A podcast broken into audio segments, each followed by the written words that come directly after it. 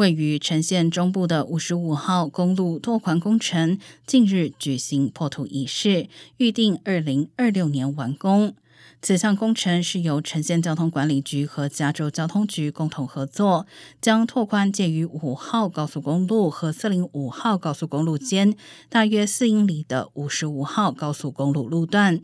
双向都在添加一条常规车道和一条共乘车道，希望减少交通拥堵。官员估计，拓宽后的五十五号高速公路预计在尖峰时段可增加一万六千名驾驶人行驶，减少百分之四十一的交通拥塞，同时避免每年约一百八十万元的事故成本。